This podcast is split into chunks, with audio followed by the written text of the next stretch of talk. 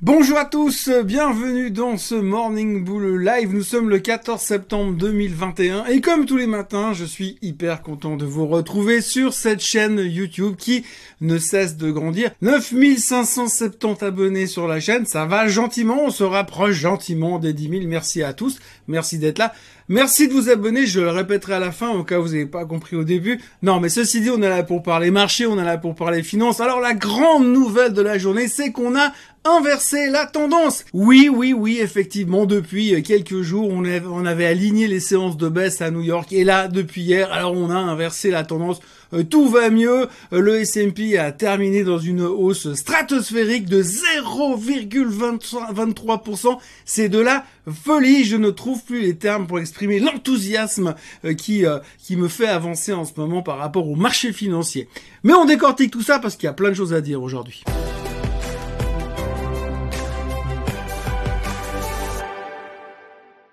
Alors oui, on a inversé la tendance, mais la première chose qu'il faut reconnaître et comprendre, c'est qu'on a vraiment commencé une rotation de secteur. On est de nouveau un petit peu en mode euh, j'ai les boules, je flippe, j'ai peur, donc euh, je réduis mon risque, je dégage les technos. C'est un peu la pression sur le Nasdaq, la pression sur le semi-conducteur index. Mais par contre, on va se baser sur les grosses sociétés qu'on comprend ce qu'ils font, euh, Coca, tout ça, machin, toutes ces boîtes là où on comprend leur business model.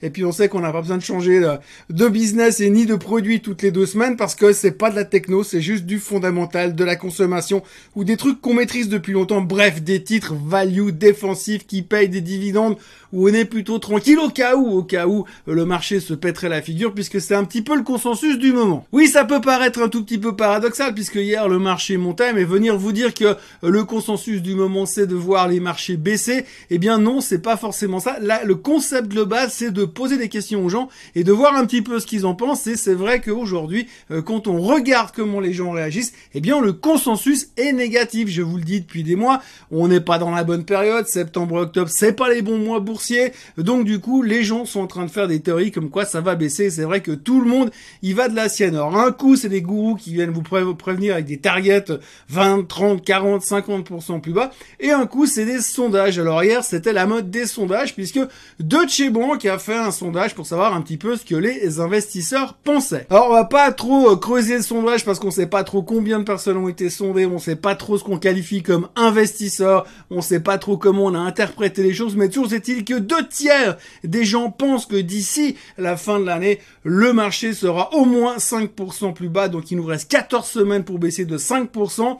Bon, sachant que la semaine dernière, on a perdu 1,7%, ça peut être réglé la semaine prochaine, dans le pire des cas, mais plus de deux tiers des gens sondés pensent qu'on va encore baisser d'ici euh, d'ici la fin de l'année. On ne parle pas de ce que pense le, le, tiers, le tiers qui reste, mais en tout cas, il y a du négativisme dans l'air. Et puis, la deuxième chose qu'il faut retenir, c'est que le truc qui leur fait le plus peur aux gens, eh bien, c'est pas l'inflation, c'est pas la hausse des taux, c'est pas la Fed, c'est pas l'emploi. Non, non, non, c'est le variant Delta, parce que le spread du variant Delta pourrait commencer à ralentir l'économie. C'est la grosse peur que les gens ont en ce moment.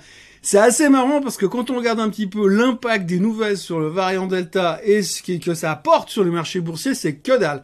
Alors tout d'un coup, ça voudrait dire que là, dans les deux trois prochaines semaines, on va se réveiller, on va se dire, ouh là là, mais c'est pas bon si le variant Delta reprend et donc on, on pourrait de nouveau avoir une peur sur les marchés.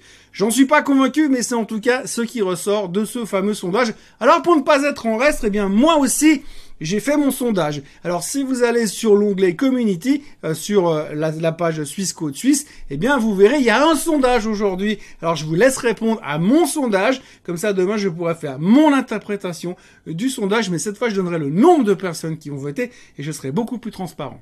Autrement, aujourd'hui, évidemment, évidemment, on parle de California Streaming. California Streaming, c'est l'événement de la semaine. Apple qui présente son nouveau téléphone, le nouvel iPhone 13, qui va surprendre tout le monde avec plein de nouveaux gadgets à l'intérieur.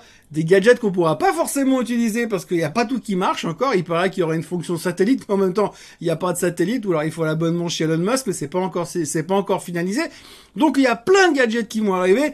Apparemment, il n'y a pas des grands changements technologiques par rapport à l'ancien, mais il faudra quand même aller l'acheter, il faudra quand même aller faire la queue à partir de vendredi prochain devant l'Apple Store pour avoir le nouvel iPhone, parce que sinon, forcément, si vous n'avez pas le pass sanitaire et en plus même pas un nouvel iPhone 13, franchement, vous serez complètement has À côté de ça, on peut parler aussi un tout petit peu des cryptos, mais d'une manière un petit peu différente. Aujourd'hui, d'abord, on va parler de Coinbase. Alors, Coinbase est venu en IPO, souvenez-vous, il y a quelques mois, c'était génial, ça valait 450 dollars, c'est formidable. C'est une super société qui va révolutionner la crypto, bien évidemment. Bon, elle a perdu 50% depuis les plus hauts, depuis l'IPO, puisqu'elle est autour des 240 dollars aujourd'hui.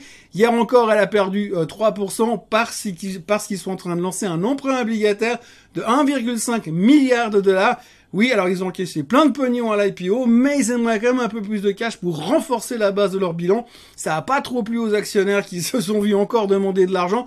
Alors c'est une obligation, hein, c'est pas une action, donc du coup c'est un peu différent. Mais c'est vrai qu'il y a eu un, déplaisir. Les gens ils ont pas trop aimé, donc le titre perdait encore 3% hier. C'est extrêmement difficile de traiter et de, de comprendre ce qu'il faut faire avec ce titre-là. C'est un bon moyen de jouer la crypto, mais comme la crypto pour l'instant elle a un tout petit peu dans le doute, hein, on est en train de tourner autour de nos moyennes mobiles techniques assez importantes. On a commencé à voir deux trois techniciens qui commençaient à dire qu'ouh là là, le Bitcoin pourrait aller à son support technique à 35 000, puis à 32 000, puis à 25 000 avant de remonter à 100 000.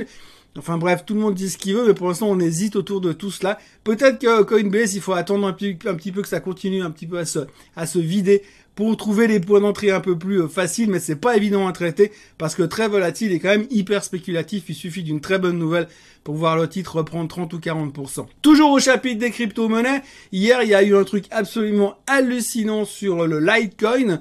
Euh, vous avez vu qu'il y a eu un article qui a été publié dans un journal comme quoi le CEO de Walmart aux États-Unis aurait déclaré qu'à l'avenir euh, les gens les gens qui possèdent du Litecoin pourraient l'utiliser pour payer dans les Walmart partout aux États-Unis. Donc je vous laisse imaginer le réseau de supermarchés si Walmart faisait ça aujourd'hui, eh bien c'est un changement majeur au niveau de la crypto-monnaie.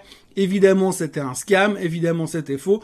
Néanmoins, le Litecoin a quand même réussi à prendre 20% dans la journée, donc il y a quand même des gens qui ont été achetés 20%, 20 plus haut, et il est revenu là où il avait commencé la journée quand on s'est rendu compte que c'était juste du bullshit. Au niveau de la techno, hier, Goldman Sachs a annoncé le coverage du secteur Internet. Alors, qu'est-ce qui s'est passé? Ils ont un nouvel analyste et le gars a commencé à prendre tout le secteur Internet, quelque chose comme 14 ou 15 titres, en disant, bah, lui j'aime, lui j'aime pas, lui j'aime, lui j'aime pas. En gros, il aime pas Twitter et il aime pas Airbnb. Les deux titres se sont fait défoncer hier. Au passage, Snap, on a pris plein la figure parce que finalement, si Twitter va pas bien, bah, Snap c'est pas forcément mieux. Donc, du coup, pas mal de pression sur le secteur techno en général, comme je vous le disais au début, les gens cherche des titres un peu plus défensifs. Et de l'autre côté, vous avez des downgrades. Et quand Goldman Sachs dit que ça va baisser, eh ben, ouh, Vu qu'on était dans une journée où il y a eu un peu de tout, un peu partout, dans tous les sens, on ne peut pas ne pas parler euh, du nucléaire. Alors, nucléaire, ça fait quelques temps que ça monte. Apparemment, il y a beaucoup de buzz qui est en train de tourner autour de Reddit, Wall Street Bet, enfin tous ces forums. Tout le monde est en train de se jeter sur la thématique du nucléaire. Alors, il y a Cameco, le titre nucléaire aux États-Unis qui a pris 75% depuis le mois d'août. Il y a le futur sur l'uranium qui a pris 40%. Euh, on s'attend à des commandes supérieures en hausse de 25% l'année prochaine sur l'uranium. Alors c'est marrant parce que tout le monde est en train de se jeter sur le sur le, nucléaire en se disant oui mais c'est l'alternative finalement pour se débarrasser de la problématique euh, des euh, du, du finalement des énergies fossiles. Oui, alors c'est vrai, se débarrasser du pétrole pour avoir du nucléaire à la, place, c'est une super bonne nouvelle. On se réjouit vraiment de l'alternative. Euh, je ne sais pas ce que je préfère, mais enfin bon, on va pas juger là-dessus. C'est vrai que pour l'instant, le nucléaire, tant que ça part pas en sucette, eh bien c'est propre, plus ou moins propre.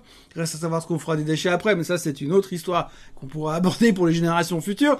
Et puis euh, par rapport à ça, donc grosse spéculation pour l'instant sur l'uranium, c'est pas forcément euh, de la réalité, mais on sait que ça buzz un petit peu autour de ça, donc méfiance quand même.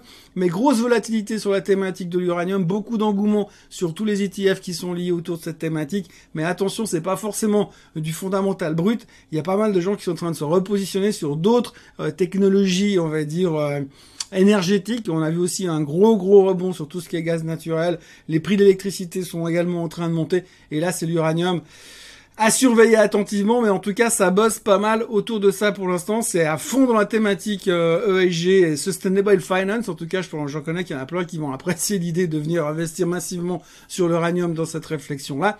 En tout cas, on se réjouit de voir la suite, mais on n'a pas fini d'en parler, à mon sens. La thématique du jour aujourd'hui, le chiffre du jour, c'est le CPI américain, le Consumer Price Index. Donc aujourd'hui, on va pas se, on va pas se mentir, on va pas tourner autour du pot. C'est le chiffre le plus important. S'il y a des signes d'inflation, on va commencer à nous reparler euh, de, euh, de, hausse des taux, de tapering, de d'économie qui s'emballe. Et si c'est l'inverse, on dira que tout va bien, tout est maîtrisé et que finalement on peut continuer à être rassuré parce qu'on n'aura pas de tapering avant l'année prochaine. Donc autant dire qu'on va faire des conclusions, on va tirer des conclusions à 14h30 très précises euh, pour savoir ce que sera notre avenir pour les quatre prochains mois, sachant qu'on aura oublié ce qui s'est dit aujourd'hui dans à peu près 48 heures. Néanmoins, le chiffre du jour, 14h30, Consumer Price Index, Consumer Price Index, Consumer Price Index, Consumer Price Index. Et ça pourrait faire bouger le marché avec un peu plus de volatilité à laquelle il nous a habitués, euh, par rapport à laquelle il nous a habitués ces derniers jours. Je vais être très franc avec vous. Tous les matins, je commence en disant, bon, aujourd'hui, je fais court. Et puis finalement, je me regarde, je regarde mon truc, je me dis, ah, j'ai déjà fait 12 minutes.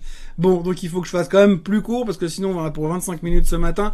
Je terminerai avec deux choses aujourd'hui. Tout d'abord, la question du jour, elle est très courte, très simple. Il faut quand même que j'y réponde. Certains d'entre vous trouveront que c'est un peu basique, mais je dois quand même y répondre parce qu'il faut que ce soit clair. J'ai quelqu'un qui me dit, j'ai une action qui vaut 100 francs, qui, qui euh, cote à un PI, à un price earning de 50. Est-ce que si l'action est splittée par deux, est-ce que le PI split également? Non le PI n'est pas en liaison avec la, le nombre d'actions en circulation, le PI est en relation avec la capitalisation boursière.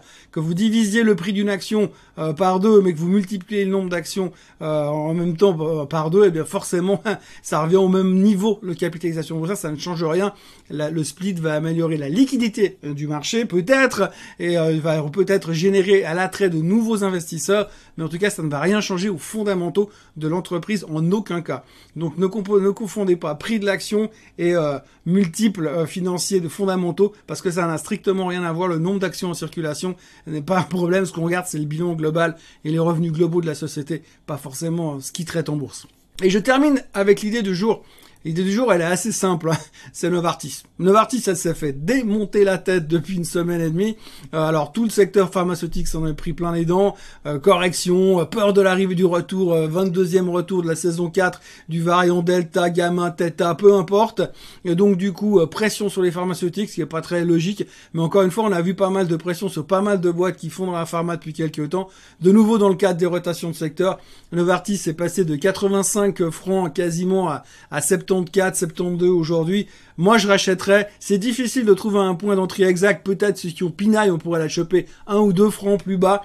Mais je pense que Long Novartis à ce niveau, en termes de qualité, en termes de dividendes, en termes de pipeline, et quand on regarde un petit peu les price target moyens, le price target le plus bas estimé, il est à 84 francs suisses. Ça veut dire déjà 10 francs plus haut que là où nous sommes sur le titre. Et puis si on va dans les plus bullish, alors là, on passe les 100 balles. Donc globalement à ce prix-là, pour moi, j'ai même pas envie de mettre un stop loss. J'achète des Novartis à ce prix-là, je m'assois dessus et puis on en reparlera le jour où je partirai à la retraite. Voilà, donc idée du jour, Long Novartis avec un objectif long terme à ce niveau-là. Je pense que même si on peut avoir quelques fluctuations, euh, l'objectif dans les euh, mois à venir, dans le meilleur des cas, mais dans les années à venir, dans, une, dans les cas plutôt euh, probables, eh bien on va bien aller bien bien bien plus haut que ça. Et je pense que c'est dommage de ne pas profiter de l'opportunité. Voilà, donc c'est tout pour aujourd'hui. J'ai raccourci un peu tout ça. Je vais essayer de couper au montage pour que ce soit moins long. En tout cas, je vous remercie d'avoir été présent encore une fois. Toujours euh, nombreux et réguliers à venir euh, sur cette chaîne Swissquote, à commenter tous les jours. Donc aujourd'hui, n'oubliez pas le sondage dans la dans l'onglet Community sur la chaîne euh, YouTube. Répondez à votre sondage pour savoir où sera les marchés, où seront les marchés à la fin de l'année. N'oubliez pas de le faire.